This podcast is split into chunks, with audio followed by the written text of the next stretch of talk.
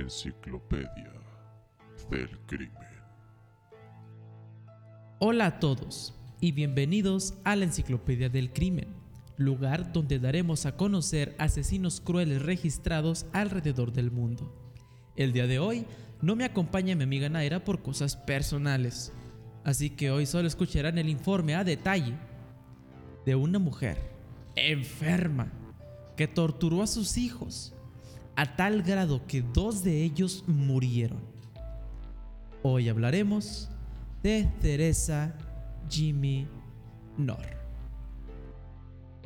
Según el libro de 1995, Día de las Madres de Dennis McDougall, Teresa Jimmy Francine Cross nació el 12 de marzo de 1946.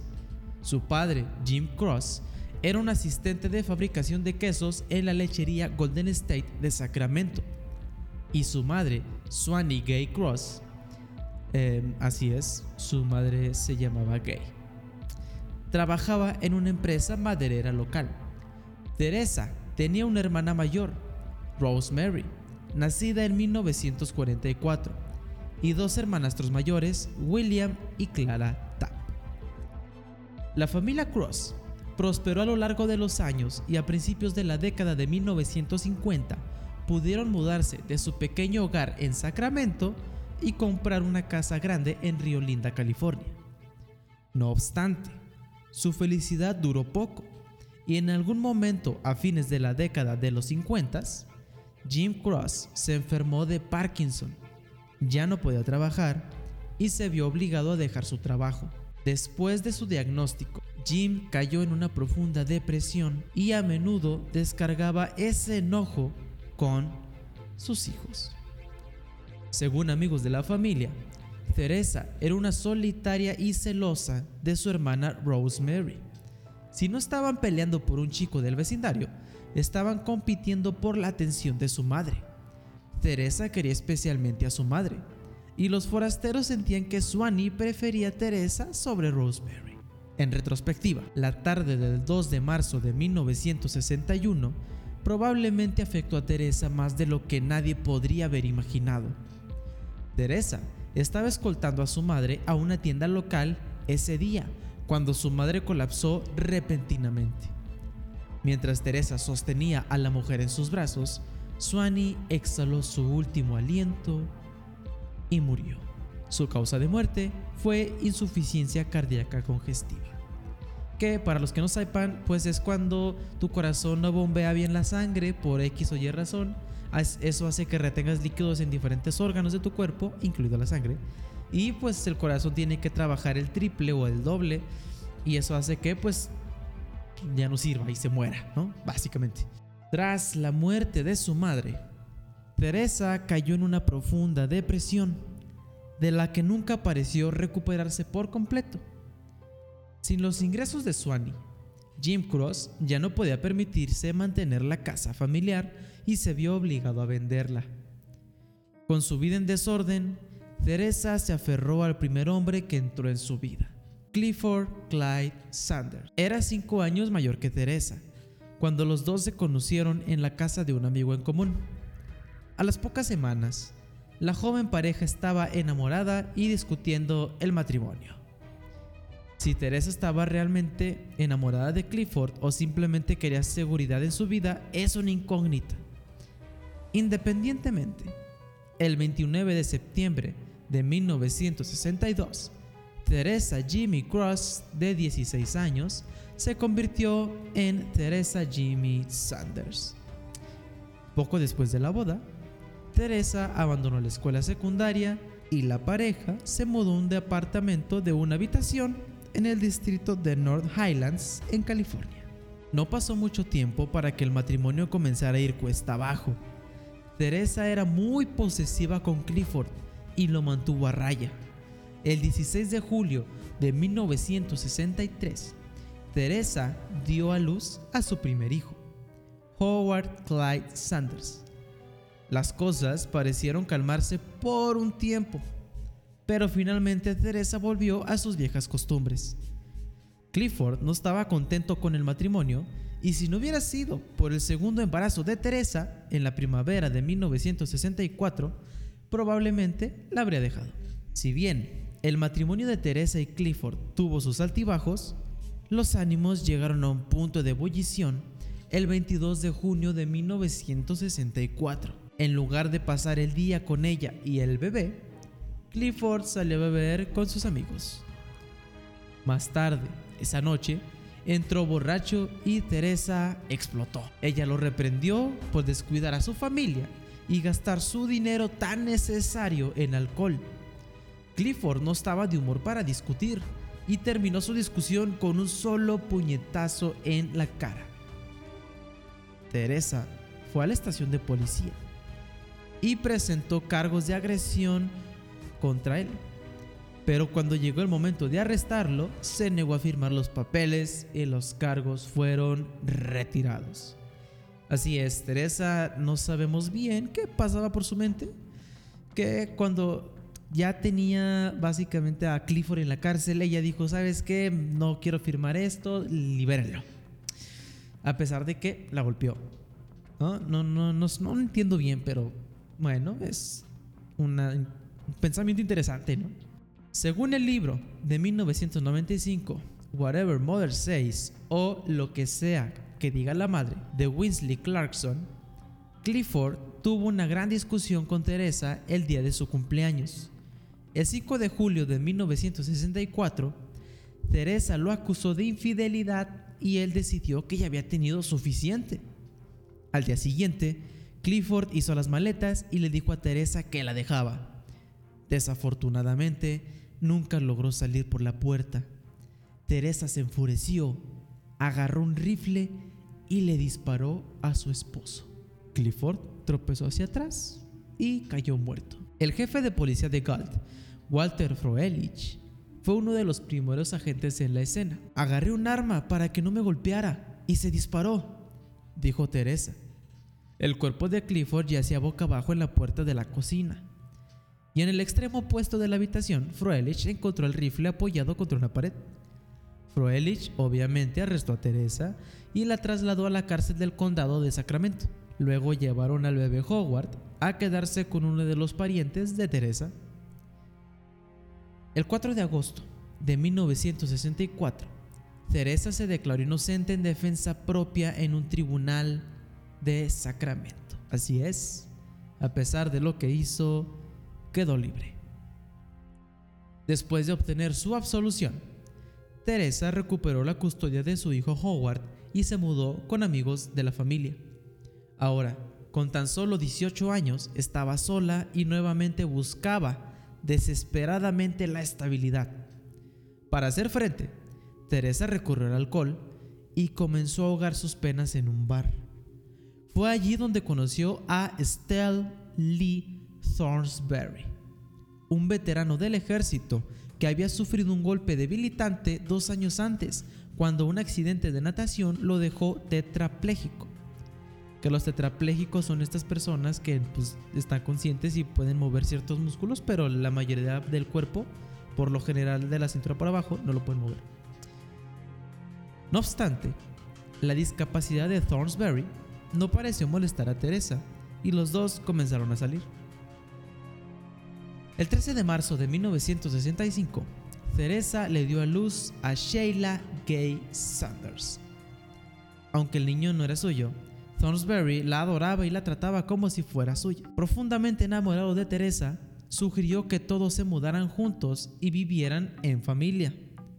Al principio, Thornsberry disfrutó de las comparecencias en vida, pero sus sentimientos comenzaron a cambiar cuando Teresa comenzó a tratarlo como una niñera en lugar de interés amoroso.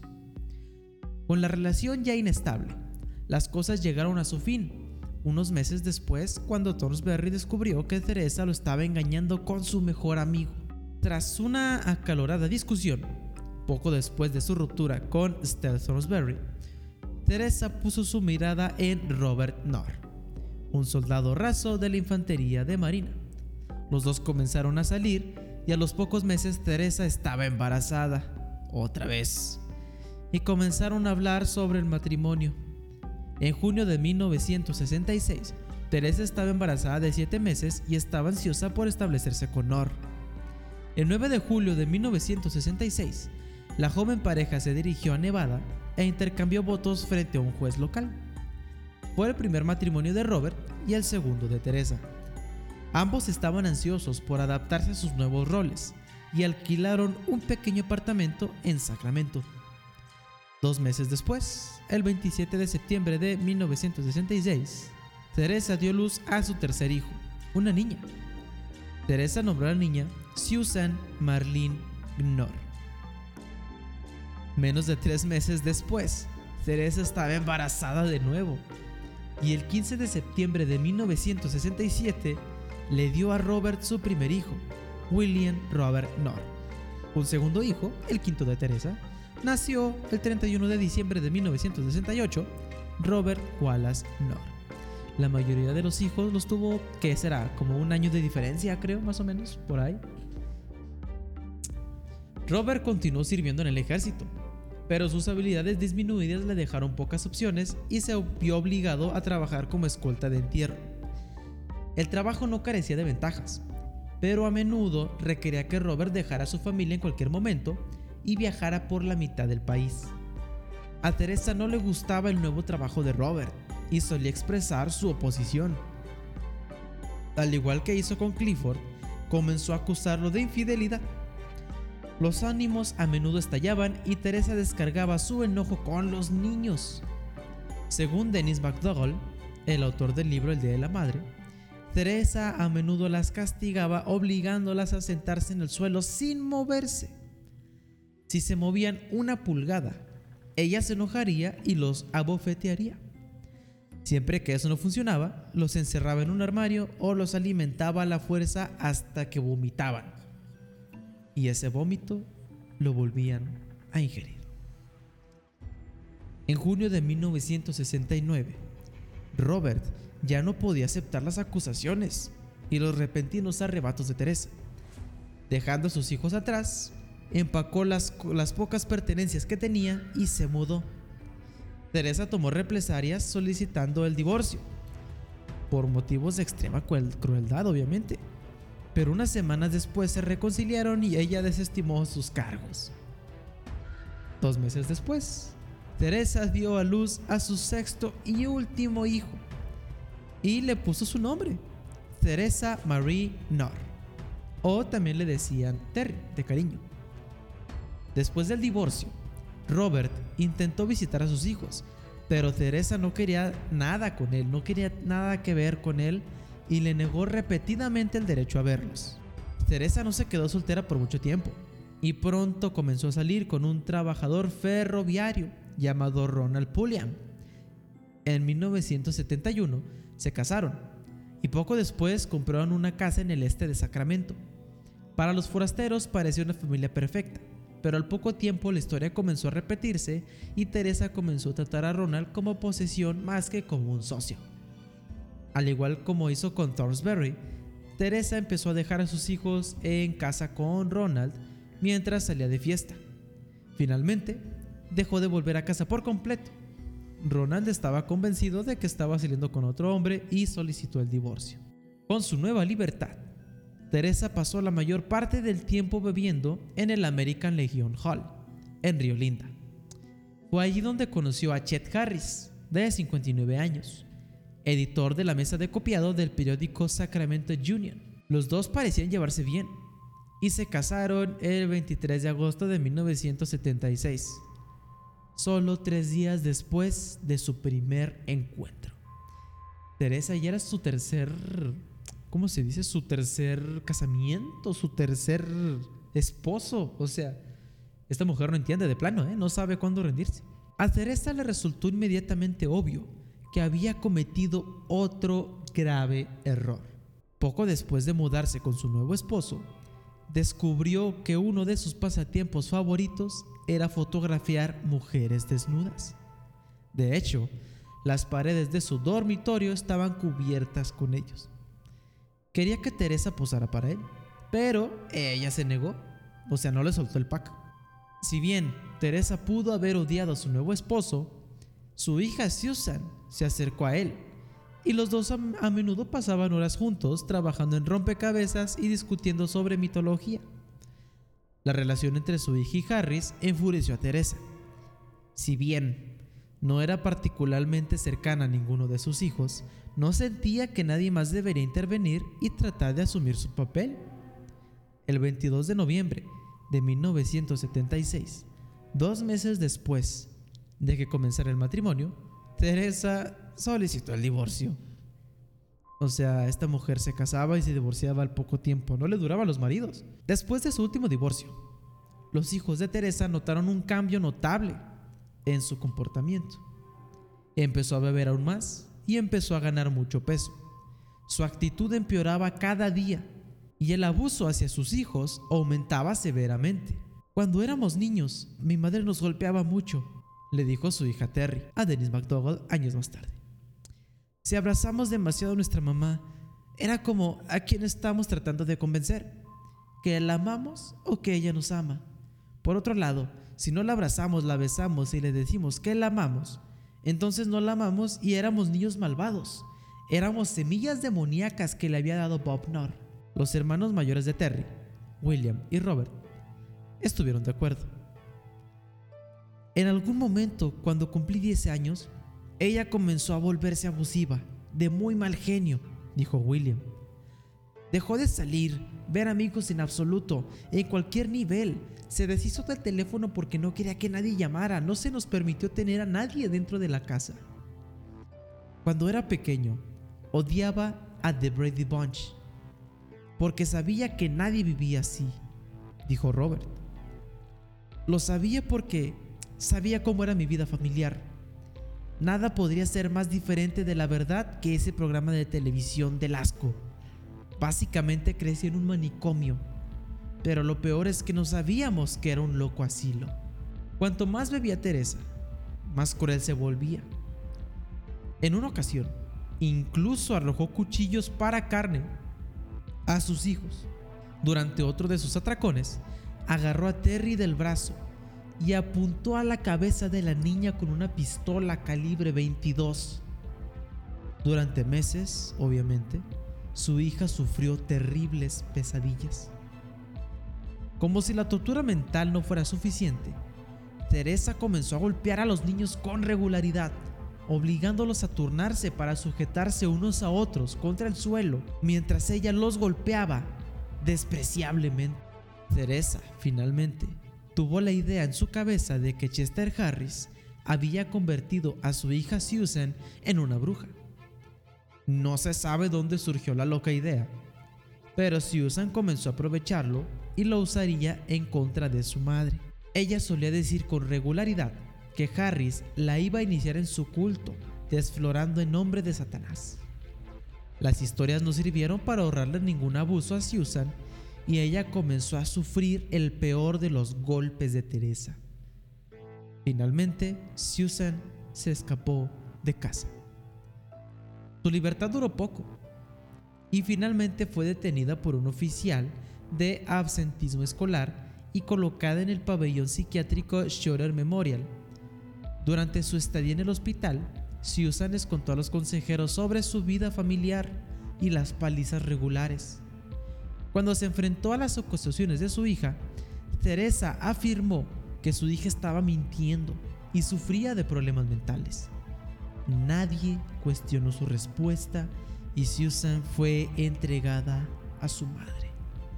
Una vez de regreso a casa, Susan recibió una de las palizas más severas de su vida.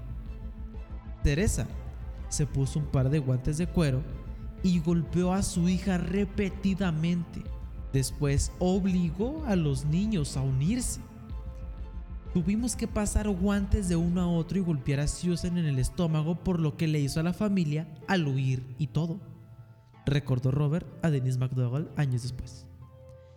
Y tuve que golpearla dos veces porque no la golpeé lo suficientemente fuerte la primera vez, según mi madre.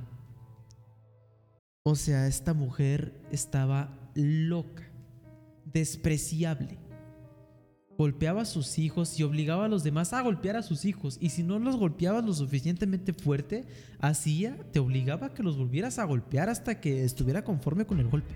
Teresa no quería que su hija volviera a huir. Así que por la noche esposaba a Susan a la cama y obligaba a los otros niños a turnarse para vigilarla. La escuela estaba fuera de discusión y Teresa no permitió que su hija asistiera. Finalmente, el tormento de Teresa rompió la voluntad de Susan y se le permitió dormir sola y sin grilletes. Aparentemente, el miedo a otra paliza sería lo que, lo, que la mantuvo a raya. En 1982, que quiero aclarar que en este año, Howard, el primer hijo, tenía 19 años, Teresa tenía 17 eh, años Susan tenía 16, William 15, Robert 14 y Terry 13. ¿Ok? Estamos hablando de edades de adolescente. Teresa tuvo la descabellada idea de que Susan le estaba poniendo hechizos, obligándola a subir de peso. Susan negó las acusaciones, pero sus protestas cayeron en oídos sordos y Teresa se enfureció violentamente. O sea, Teresa decía, tú me estás hechizando, me estás haciendo brujería porque yo estoy engordando y tú sigues flaca. Antes de que los otros niños supieran lo que estaba sucediendo, escucharon un solo disparo. Susan comenzó a jadear y cayó al suelo. La sangre brotó de su pecho y se retorcía de dolor.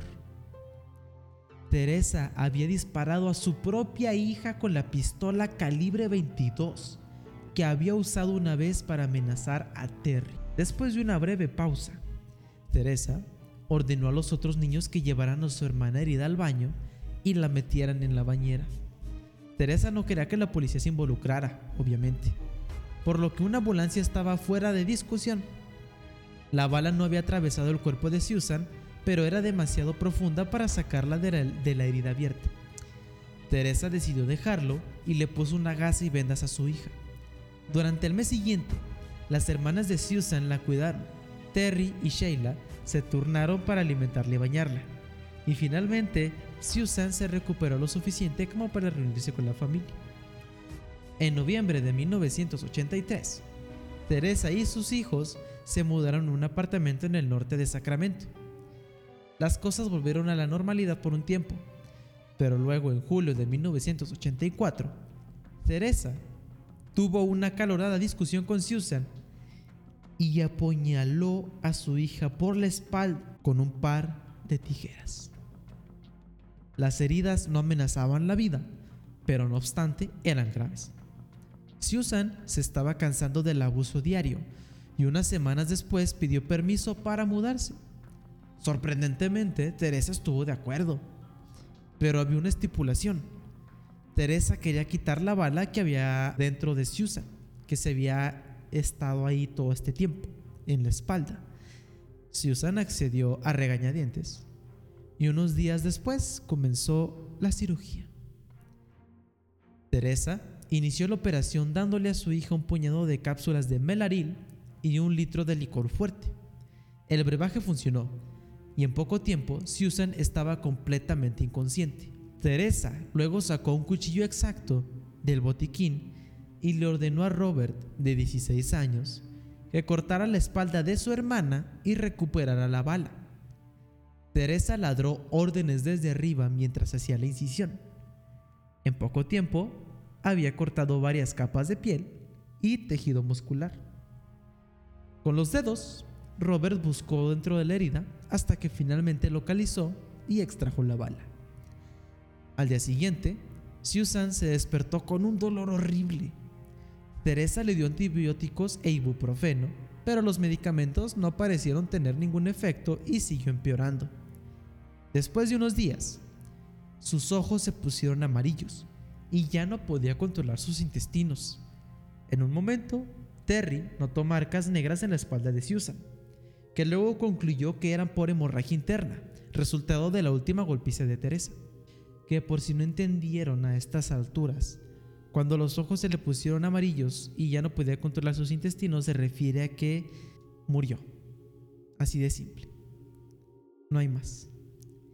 El 16 de julio de 1984, Teresa selló la boca de Susan con cinta adhesiva y le ató los brazos y piernas. Luego empacó todas las pertenencias de la niña en bolsas de basura y ordenó a Bill y Robert que metieran a Susan en el auto. Condujeron hacia el sur por la pista 89 y finalmente se salieron de la carretera por el puente Square Creek. Luego se ordenó a Bill y Robert que sacaran a Susan del auto y la llevaran a la orilla del arroyo.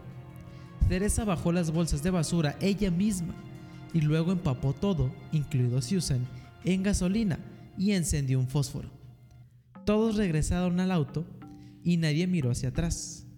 Las cosas alrededor de la casa de Nor permanecieron tranquilas y sombrías durante las semanas posteriores a Susan. A finales de la primavera de 1985, Teresa decidió complementar sus pequeños ingresos asistidos por el Estado, haciendo que su hija Sheila, de 20 años, trabajara en las calles como prostituta. Sheila estaba horrorizada por el plan de su madre, pero tampoco iba a desobedecer. En poco tiempo, Sheila traía a casa cientos de dólares al día y Teresa parecía casi orgullosa de su hija. Ella calmó las palizas diarias y a Sheila se le permitió entrar y salir cuando quisiera. En un sentido retorcido, convertirse en prostituta había beneficiado a Sheila. En mayo de 1985, la libertad de Sheila se interrumpió repentinamente.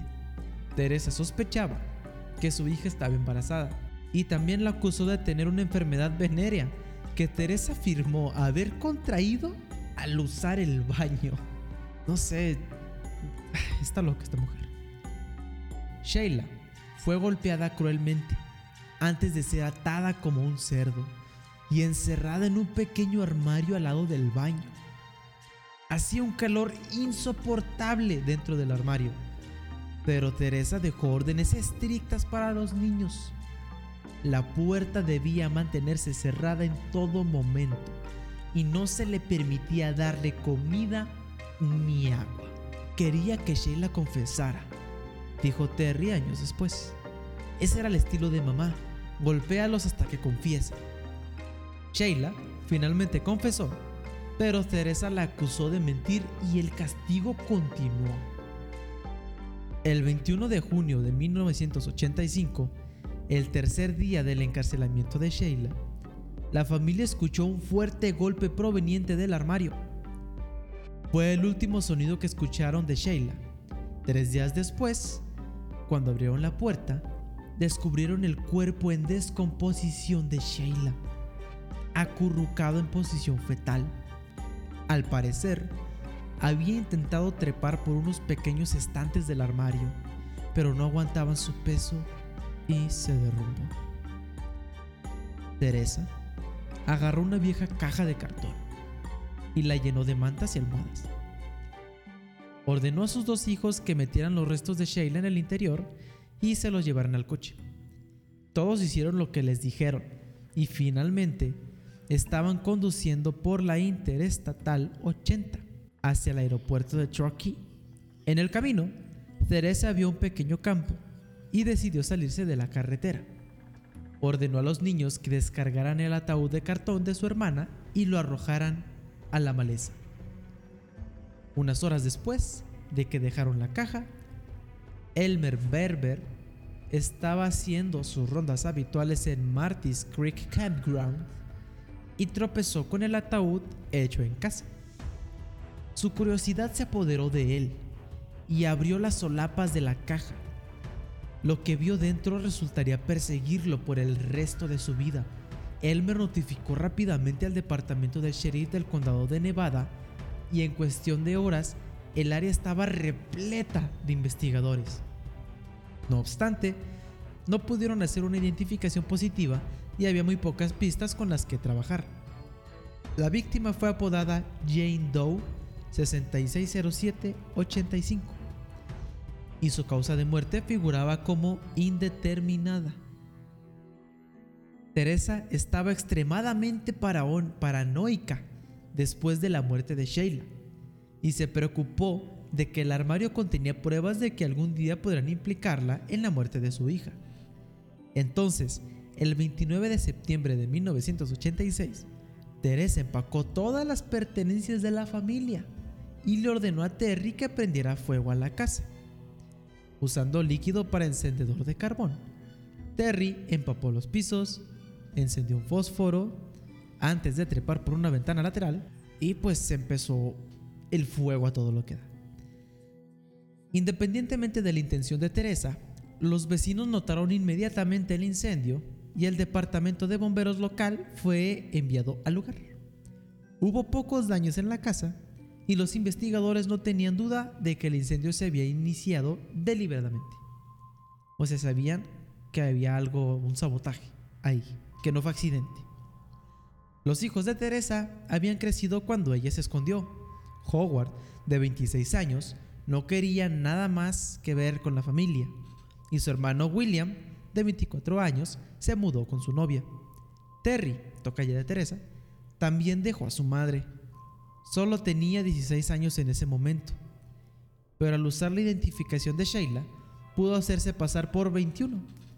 El único hijo que quedaba de Teresa, Robert Wallace de 19 años, fue el único que se quedó a su lado y finalmente los dos se mudaron a Las Vegas. Las cosas iban bien al principio, pero el 7 de noviembre de 1991, Robert cometió un terrible error. Desesperado por dinero, entró en Red's Place, un bar en North Nellis Boulevard en Las Vegas, y sacó una pistola. Los detalles siguen siendo vagos, pero al final el barman Robert Ward quedó muerto al pie de la barra. Los investigadores arrestaron a Robert por el asesinato y luego fue sentenciado a 16 años de cárcel. Gracias a Dios, hasta que se hace justicia, al menos por algo. Teresa estaba nerviosa por toda la atención y unas semanas después se mudó a Salt Lake City, en Utah. En 1992, Terry, que se había casado desde entonces, estaba viendo un episodio de America's Most Wanted. Si bien ninguno de los casos estaba relacionado con ella o su familia, la inspiraron a hacer lo correcto y se comunicó con las autoridades de Nevada. El sargento de policía Ron Perea de la oficina del sheriff del condado de Nevada, California, recibió la llamada. Terry le dijo que años antes su madre y dos hermanos mataron a su hermana rociándola con gasolina y prendiéndole fuego. Al año siguiente les dijo mataron a su otra hermana y arrojaron su cuerpo a las montañas. Perea estaba intrigado por la increíble historia de la joven y decidió entrevistarla en persona. Al día siguiente, Perea se reunió con Terry y la entrevistó durante varias horas. Llevó sus notas a la oficina del fiscal de distrito y se reunió un grupo de trabajo para verificar la historia. Los investigadores pronto descubrieron los informes de Jane Doe y todo comenzó a encajar. El 4 de noviembre de 1993, los investigadores presentaron denuncias por delitos graves contra Teresa y dos de sus hijos. William fue encontrado en un suburbio de Sacramento, donde trabajaba en un almacén y vivía en un vecindario tranquilo. Los investigadores pronto se enteraron del arresto anterior de Robert y lo encontraron en una cárcel del condado de Nevada. Ninguno de los niños estaba interesado en hablar con los investigadores, pero ambos finalmente cedieron y confesaron su participación en las muertes de sus dos hermanas. Cinco días después, los investigadores de California recibieron una llamada de las autoridades de Salt Lake City diciéndoles que Teresa había sido rastreada por una solicitud de licencia de conducir. También, también había sido arrestada solo cinco días antes por conducir en estado de ebriedad. El sargento John Fitzgerald de la oficina del sheriff del condado de Placer voló a Salt Lake y se dirigió a la dirección que figuraba en la solicitud de licencia de Teresa. Justo antes del anochecer llamó a la puerta. Sorprendentemente, Teresa respondió sin dudarlo y luego fue arrestada. Los investigadores habían actuado no demasiado pronto. Teresa estaba al tanto de la investigación y estaba en proceso de empacar sus pertenencias. De regreso a la comisaría, se negó a cooperar y solicitó un abogado. Tiene el descaro de solicitar un abogado, ¿sabes? Después de, de, que ella sabe perfectamente lo que hizo. Teresa fue acusada de torturar a sus dos hijas y procesada en un tribunal de Salt Lake City el 15 de noviembre de 1993. Dos cargos de conspiración para cometer asesinato y dos circunstancias especiales, asesinato múltiple y asesinato por tortura, cargos que podrían resaltar en una sentencia de muerte. Teresa se declaró inocente y fue enviada a la cárcel del condado de Sacramento. Ese mismo día, el juez Cousins ordenó que se procesara a William Robert North como adulto. Robert finalmente llegó a un acuerdo con los fiscales y acordó testificar contra Teresa a cambio de una sentencia más leve. Cuando Teresa se enteró del trato que Robert hizo con la oficina del fiscal de distrito, decidió que no quería arriesgarse con una sentencia de muerte y se ofreció a declararse culpable a cambio de su vida.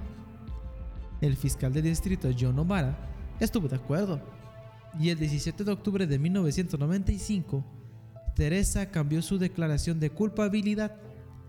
Durante la sentencia, el juez William Ridgway caracterizó los crímenes de Teresa como una insensibilidad increíble y la sentenció a dos cadenas perpetuas consecutivas. Teresa será elegible para la libertad condicional en 2027. Si vive para verlo, tendrá 80 años. Y esta fue la historia y obra cruel, horrible y despreciable de Teresa Nor. Una madre que pues la locura la llevó a torturar a sus hijos y dos de sus hijas murieron porque esta mujer estaba loca, no se atendió nunca. Todo mal, todo mal, desde el inicio todo mal. Varios matrimonios fallidos, cuando no sabía con quién desquitarse, le decía con sus hijos. Es por eso que yo les digo que, porfa, no se desquiten con sus hijos. Péguenles cuando de plano ya no hay otra opción, pero esas son muy raras las veces, no siempre. Esto es la vida y obra de Teresa Nor. Espero que les haya gustado. Nos vemos en alguna otra ocasión de eh, este podcast, que es la siguiente semana, todos los jueves, a partir de las 5 de la mañana ya tienen su episodio subido para que en el trabajo, transcurso del trabajo, lo vayan escuchando. Y pues nada, una cosa más que decir es que hoy no tuvimos a Naira, discúlpenme, tuvo problemas personales, pero eh, bueno, ya la siguiente semana ahora sí va a estar. Y qué horrible de veras. Esto es horrible, Teresa Nor, una ingrata, y obligaba a los niños a cometer también sus actos. Ay, no puede ser, qué horrible. Pero bueno, esto es todo. Espero que les haya gustado. Todo es todo de mi parte. Nos vemos después. Adiós.